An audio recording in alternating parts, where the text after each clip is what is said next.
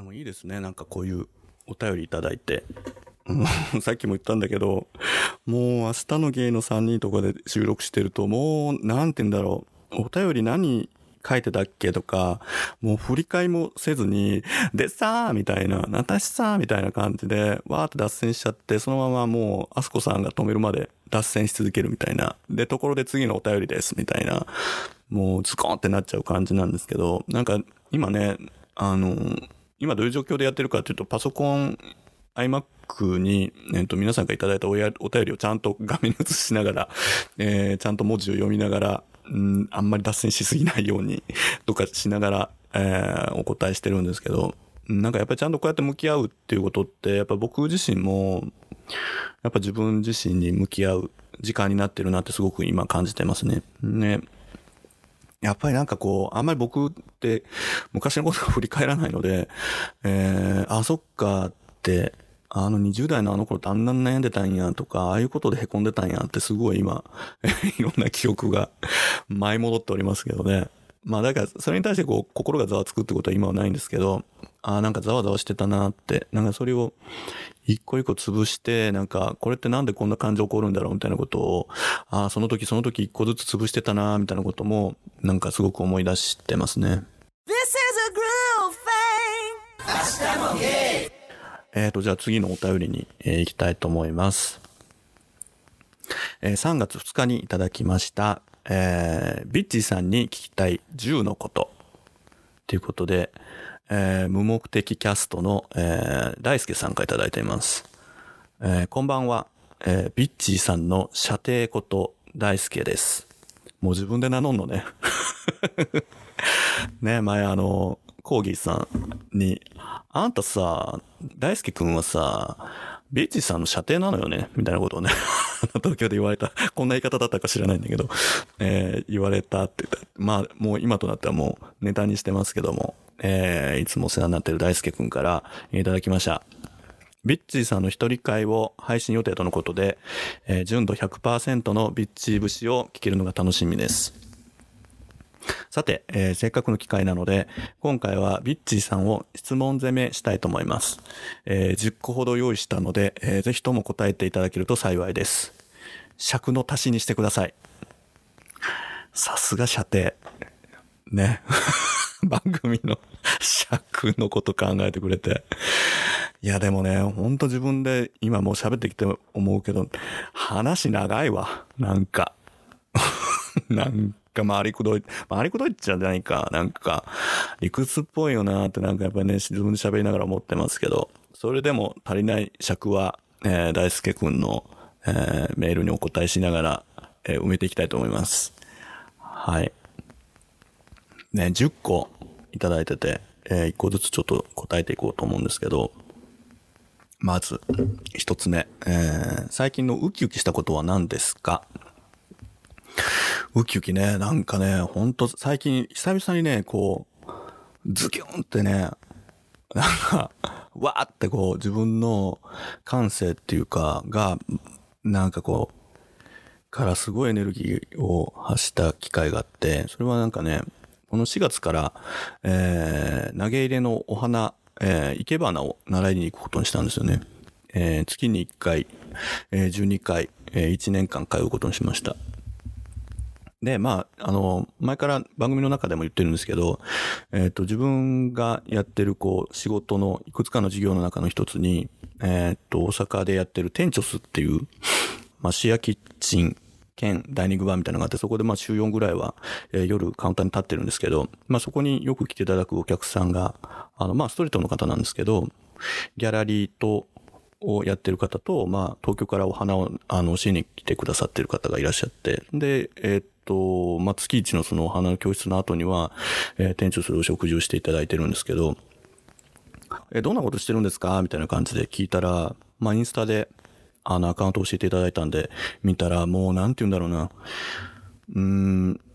まあ、お花とか植物って昔から好きなんですけど、あんまりなんていうのかな、こう、お花とかでもこう、アレンジメントのすごいこう、豪華な、わーみたいな、とか、すごく何々流みたいな生け花って、まあ見る分にはいいんだけど、あんまり自分でしたいとは思っはなくって、どっちかというと自分ってこう田舎の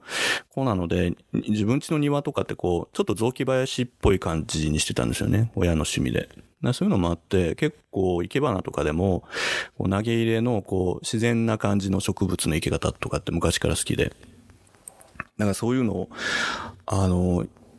インスタのアカウントを見せてもらったら、こう、こう自分にこう雷ドーンみたいな感じで降りてきちゃって、もう僕もすぐ行きますみたいな感じで、あの、もう3日後ぐらいには、その教室のところ見に行って申し込んだみたいなとこがあって、ね、今年って、まあ自分としては、うんとギアを一つちょっと上げていかなきゃいけない。うん、それはまあ仕事的にとか、まあ年齢的にもそうなんですけど、それから言うとね、枯渇するんですよ、絶対。あの、うんとね、アウトプットが増えすぎちゃうから、あの自分の中のこう、そのクリエイティビティみたいなものって、どんどん消耗するんですよね。うんとこう、自分の中からこう、そういうエネルギーみたいなものが湧き出る仕組みみたいなものを作っとかないと、ちょっと今年なんかはしんどいなと思って。だから、えー、ちょっと春からそういう、なんていうのかな、自分のが無になって集中できるみたいなことをやろうと思って、うん。めっちゃウキウキしてますよね。そう。だからそれはなんかとりあえず一年やりながら、で、お花習ったことをそういう店長とかの店内で日々活かしながら、まあ皆さんとお花を楽しめたらいいかなっていうふうに思ってます。超ウキウキしてます。はい。うんでね、に、逆にですよね、これ。最近のもやっとしたことなんですかね今だから今日は3月8日です。超国全体が自粛モードの真っ只中、えー、2月の年末ぐらいに、まあ、ここは勝負どころだから国民の皆さん自粛しましょうみたいな、まずは2週間みたいなこと言われてて、うん、もうその今真っ只中で、うん、まあそれ自体は、まあ国の判断としては別に変じゃないとは思うんですよね。まあ短期でできるだけこう就職させ、就職させようっていうことは一つの判断だと思うんですけど、なんかやっぱりそこからこう副産物に出てきたこう日本の今のなんてダメなとこみたいなんて、まあいいとこもあるんだろうけど、やっぱ悪いところが結構見えてきてて、うん、なんか自分が今感じてるのって一番今回感じたのって、あ、やっぱこの30年で日本って、やっぱテクノロジーっていう面では、超遅れたんだなっていうのはすごい今回思いましたよね。国がこれだけ危機があるときに、こう、これだけ世の中が技術が進んでるのに、その問題を解決するために、あまりこう、今の先端の技術が活かされてないんだな、日本では、みたいなのが、すごく怖かったですね。で、この間なんかテレビで、なんか中国の、どこだったんだろう。南京市かななんかどっかの特集やってて、まあとにかくね、やっぱもう中国はすごい今技術が進んでるから、そういう、あの、まあ特にあとは、あの、ああいう社会主義の、あの国なので、まあトップダウンでこうしましょうって言ったら、まあ一気にそうなって、るわけで、なんかやっぱり今なんか技術、そういう技術的なもので、そういうウイルスとかの広がりを抑えましょうみたいなことになってるんですよね。だから、こう、例えば飲食店とかでも、店内に入らなくっても、えー、外からアプリで注文して、窓口で、えー、商品の手渡しとかだけして、まあそういう感染のリスクを抑えて、で、それは誰が、あの、調理して、誰がどうしたかっていうのが全部こう、後でこう、なんていうのかな、あの、追いかけられるように全部システム化されてたりとか、なんかそういうのがね、まあ食べ物だけじゃなくて全てのところに、あの技術が導入されてるんですよね。で、それはもう、まあ中国と日本ってもう今全然その辺のレベルが違ってきてるっていうのはまあ、それは分かってはいたんだけど、一番怖かったのは、その VTR が終わって、あの、番組に MC とゲストに戻った時に、これは中国だからできることだって、日本では参考にならないよね、みたいなことの一言で終わったんですよ。そうだそうだみたいな感じで。だから別に日本が遅れてるとか、中国がすごいとかじゃなくって、あ向こうはなんか単なる社会主義なんだからこうやってできるけど、日本ってみんなやっぱり自由な国だから、あの民主主義で資本主義の国だから、技術を、でみんなを縛ることはできないよね、みたいなので終わったんですよね。なんかほんまどうにかしてるわと思うけど。うん。でも資本主義は資本主義の国の中での技術のこう、利用の仕方ってされるべきなんだけど、やっぱり今の政治の世界自体がすごくもう、あの時代遅れで昭和なあの政治の仕方をしてると、ああ、こういうふうになんか問題があった時に、こういうなんかもう人海戦術みたいなことでしかどうにもなんないんだな、みたいなことを感じて、もうすごく残念というかもやっとしたし、まあその中の渦中にいる自分って、ああ、やっぱりなんか、あの、ダメだなって、えー、思いましたね。うん。それがまあもやっとしたことでしょうか。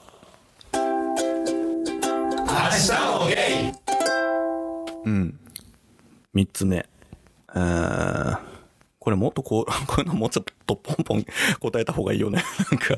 めっちゃ長い。うん、えー、三つ目、えー、もう二度と会いたくない人はどんな人ですか？なんかちょっとあれよね、大ちゃんも煽ってくるよね。なんかこうね、ネガティブな毒を求めてきてるんでしょうか。うん、二度と会いたくない人ね、もう会わないって決めてる人もたくさんいるので、うん、あんまりネガティブな感情っていうか、必要じゃないなっていう人はとってもたくさんいるんですけど、もう二度とか会いたくないな、みたいに思う人って何だったんだろうな。うんとね、なんか前になんかこう人の紹介で、あの、リッチーさんに相談に乗ってほしいって言ってる人がいるんで、聞いてあげてくださいみたいな感じで、まあ、その人のことは僕は尊敬してたので、まあこの人がいるんだったらちょっと会いましょうかみたいな感じで会った人が、なんかどっかのね、あで、なんかこうイベントうん、なんか某有名人の個展みたいなものをうちの町でもやりますみたいなことを掲げてやった人が、なんかやっぱり素人臭いから、なんかどうやっていいかわかんないみたいになってきて、あの、まあ僕そういうちょっとイベントとかの、もやったりするんで、こう気に来たんですけど、まあ別に相談しに来るのはね、なんか人のそういう信頼辿ってくるのは、まあ、なきにもしあらずなんですけど、もうその人のね、女性の方が僕に会いに来たんですけど、僕結局その人の名前知らなくって、帰るまで。で、あの、僕は名刺差し出したんだけど、その人は、いや、私なんてもうそんな一主婦ですから、そんなもう名乗るほどのでもありませんとか言って、あの、名刺も出さなかったんですよね。で、なんか、わわわわ言ってんで、私どうしたらいいでしょうかって言ったから、とりあえず帰ったらどうですかあんた、つって、えー、えー、と、返しましたね。だから、あの あなたには器はそういう、なんていうのかな、そういうことをやる器ではもないし、そもそもこう、なんか自分はリスクを負わずになんか人かないかもらおうとか、もう思ってる時点であなた絶対うまくいかないからやめた方がいいよ今からでも。つって、えー、返しました。そしたらね、随分泣いてたらしいですよ。で、泣いて私は失礼なことをしてあなたに恥をかかしてしまいましたって言ったらしいんですけど、うん、言う相手間違ってねえか、つって、えー、思いましたよね。うん。やっぱりなんか、それもね、さっきの話、ゴマさんと一緒で自己肯定感低いんですよね。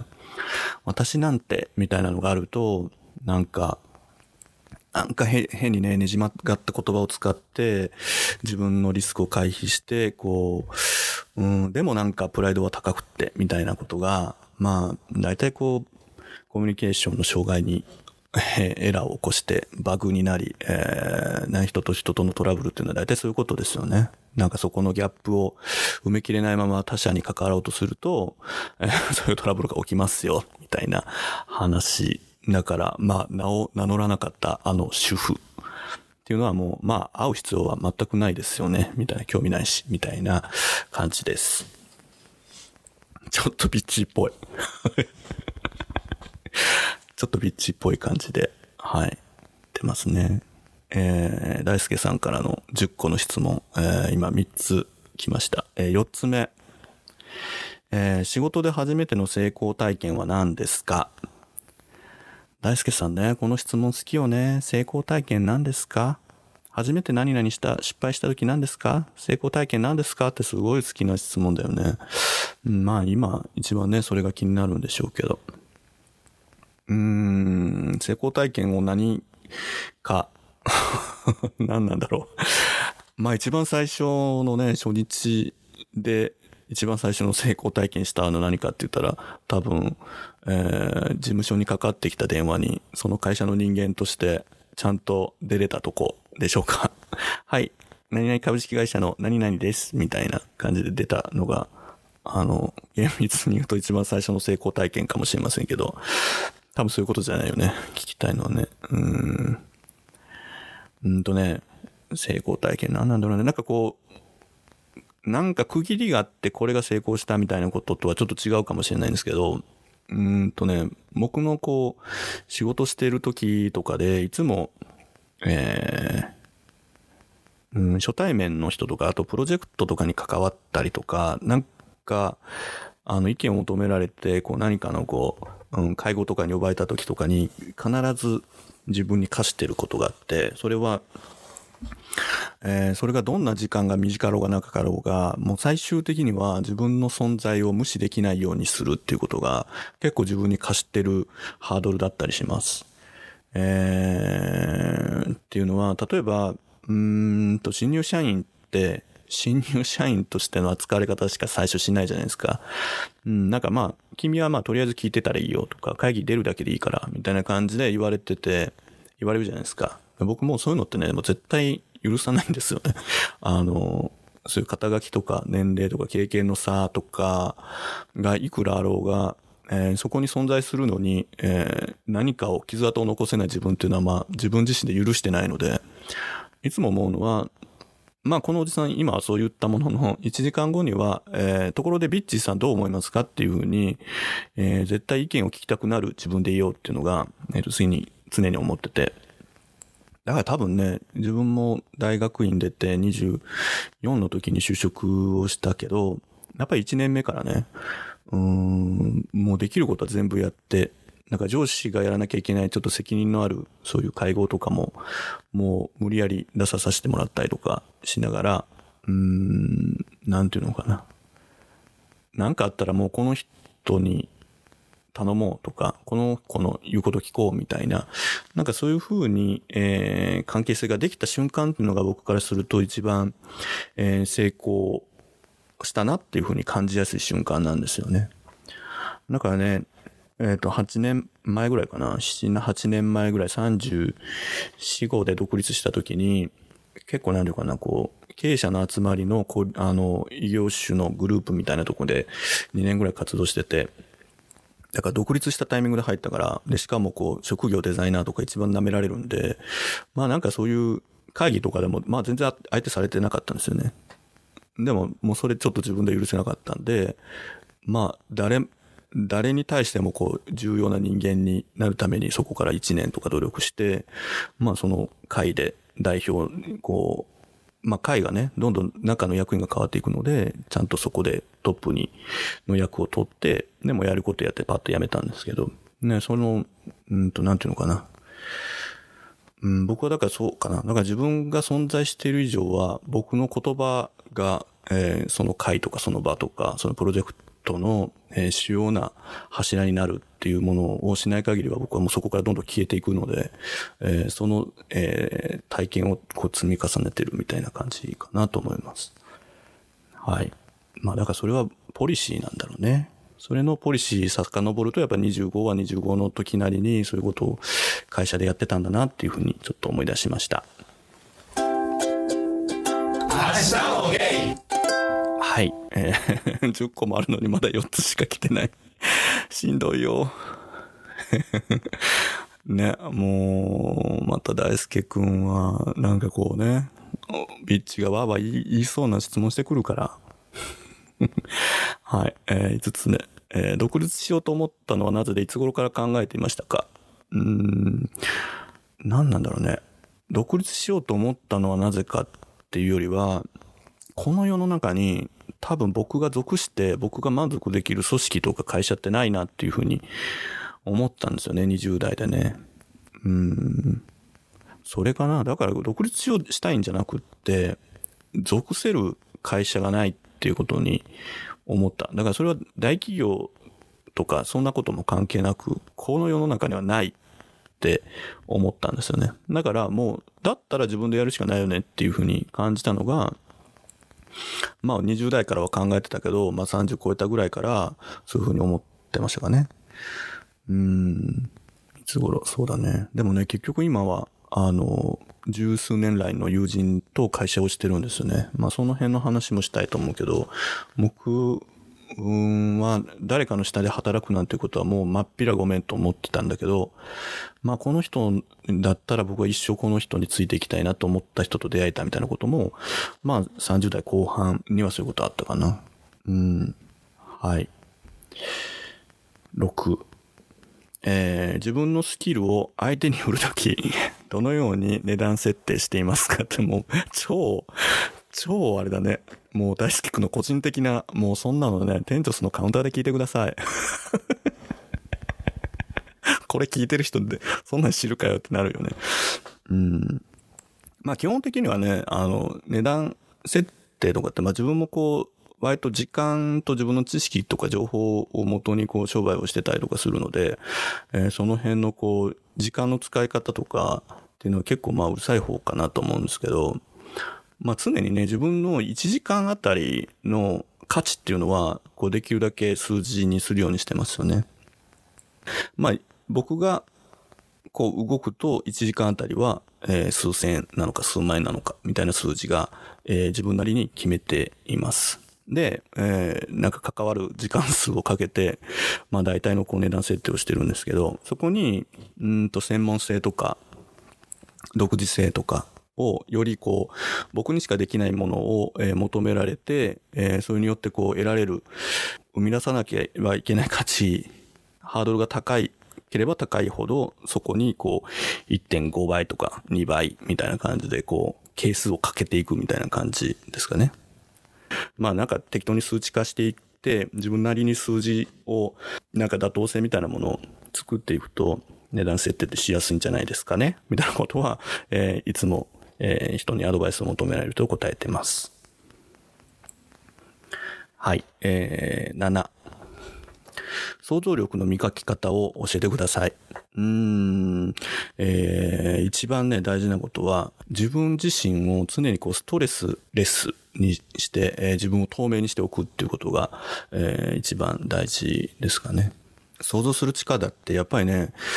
やっぱり自分自身の状態をポジティブな状態に保っとかないと想像力って働かないし、生まれてこないんですよね。で、うん、ネガティブな力とか、こうマイナスなものをこう、うんと創作とか想像に活かす人もいたりはするんですけど、それってやっぱりどうしてもマイナスのエネルギーなので、結構出てくる結果のものが結構ちょっと歪んでたりとかするので、やっぱりプラスのものからプラスのものを生み出していこうみたいなことはすごく大事だと思うので、だから、えー、自分を濁そうとするものを自分の環境、生活の中から全て排除していくみたいなことを って言うとすごい、あのなんか大げさに聞こえるかもしれないんですけど、僕はもうとにかくそれをしてますね。会いたくない人に会わないし、聞きたくない話は聞かないし、みたいな。その代わりこう、自分の、えー、透明な状態からはこう溢れてくるものは、まあ皆さんにどうぞとこう、惜しみなく提供していこうっていうのが、えー、自分のポリシーかなと思います。なんだろうこれ。なんかゲイポッドキャストなのか？なんかどっちかっていうとなんかその、ビジネスのなんか自己啓発的な感じですかね。えー、8番、えー、10年後、どこで何をしていますか？うん、どこでっていうのはね、やっぱ僕は大阪なんだと思いますよ。うん、なんか最近までなんか大阪を軸に他のところでああれやろこれやろみたいな話もできてきてたりとかするし、まあ東京とかはもちろんね、面白い、時々行くには面白い街だなとか思ったりもするんですけど、あんまり僕自身があんまり海外に興味なくって、なんかあんまり狭いとこでやってりゃいいやっていうよりは、なんか大阪も世界も僕からしたら一緒なので、うん。だったらもう今自分にフィットしてる街でやりゃいいじゃんみたいなことは思ってますね。だからまあ10年後どこで何してますかはまあ大阪で変わらず毎日やりたいことだけやってると思います。まあ基本的にもう24時間喋るだけの仕事にしたいってずっとやってるんで、まあこうやってべちゃべちゃべちゃべちゃ喋って、えー いろんな人の助けを借りて仕事が進んでるみたいなことを、えー、何でもやってると思います。うん。こんなんでいいのかな？はい。ライちゃんどこ行くんだろうね。大阪にぜひいてくださいね。はい。えー、9番。何でもいいので、何か毒を吐いてください。すごいね。なんなん？何でもいいので何か毒吐いてくる。何でもいいから毒吐きたい人みたいなこと言うよね。うんと番組とかでも結構あれね、切ってはくれてるんですね。あそこさん的にここまで言ったらあかんやろみたいなこととかは結構こう気使って切ってくれてるんですけど、まあ話の流れ的にここは乗っけちゃえみたいなことは結構毒っぽいことも出してたりはしますよね。でもまあ自分からしたら、それでも聞いてくれてる方にとっては、まあ薬かなと思ってて、なんか毒を持って毒生成的な感じで、まあ薬程度になればいいなと思って、まあ、良かれと思って言ってるみたいなとこあるんでしょうね。なんかね、毒かどうかわかんないけど、あの、もし世の中に、えっ、ー、と、か、肩書きリセットボタンっていうのが 存在したら、それは一回押したい。ねもう、あの、日本って本当にね、肩書きで、だけで生きてる人が多すぎてね、しんどい。でも、一が、いちいちね、肩書きでマウントしてくるんよね。特におおっちゃんとかが。もう、ほんと消えてほしい。ね。なんかまあ、おじさん消えろって言ったらさ、なんかすごくこう、嫌な感じが自分でもするので、おじさんにくっついてる肩書きを一旦リセットできるボタンを押してあげたい。ね、自分がいかにこう、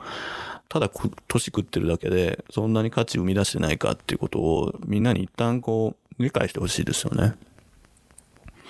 で、えー、本当に必要な人には必要な肩書きをもう一回くっつけりゃいいし、あの、くつ、あの、肩書きを、がついてるからって偉そうにしないでね、みたいな誓約書にはサインしてほしいですよね。なんか、本当に。なんかそういうのがね、なんか僕なんかは段階ジュニアの一番最後の方の年代で、まあ今の40代、40前後の人って、